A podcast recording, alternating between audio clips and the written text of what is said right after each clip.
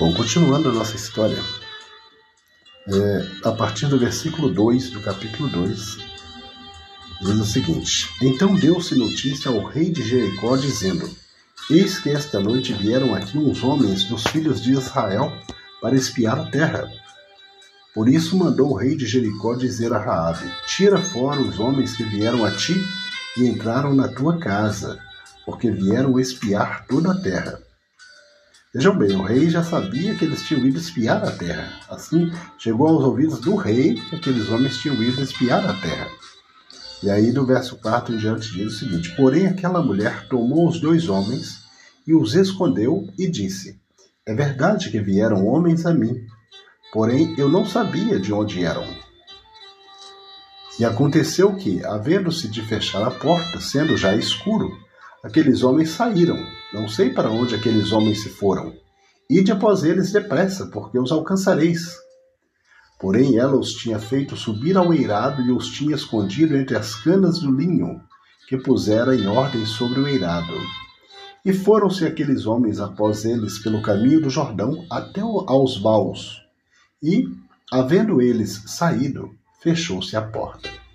E agora vem né, o, a explicação do ato da Raab ter escondido esses homens. Vejam bem, todo o pessoal ficou sabendo que eles eram espias, eram do povo de Israel, né, e que tinham ido ali para espionar a terra. Né? Agora ela, ela vai conversar com eles e, e, vai, eles vão entender por que ela fez aquilo. Né? E nós vamos saber por que ela já era convertida. Tá? Quando eles apareceram ali, a Raab já era convertida já não era mais prostituta, porque olha as palavras dela, o que aconteceu. É, verso 8 em diante. E antes que eles dormissem, ela subiu a eles no eirado e disse aos homens: Bem sei que o Senhor vos deu esta terra, e que o pavor de vós caiu sobre nós, e que todos os moradores da terra estão desfalecidos diante de vós. Porque temos ouvido que o Senhor secou as águas do Mar Vermelho diante de vós quando saíeis do Egito, e o que fizestes aos dois reis dos amorreus, a Sion e a Og, que estavam além do Jordão, os quais destruístes. O que ouvindo desfaleceu o nosso coração, e em ninguém mais há ânimo algum por causa da vossa presença, porque o Senhor vosso Deus é Deus em cima nos céus e embaixo na terra. Então, veja bem, é, uma mulher pagã, prostituta, idólatra, não iria falar uma coisa dessas, né? Então aqui a gente já percebe que Raabe havia se convertido.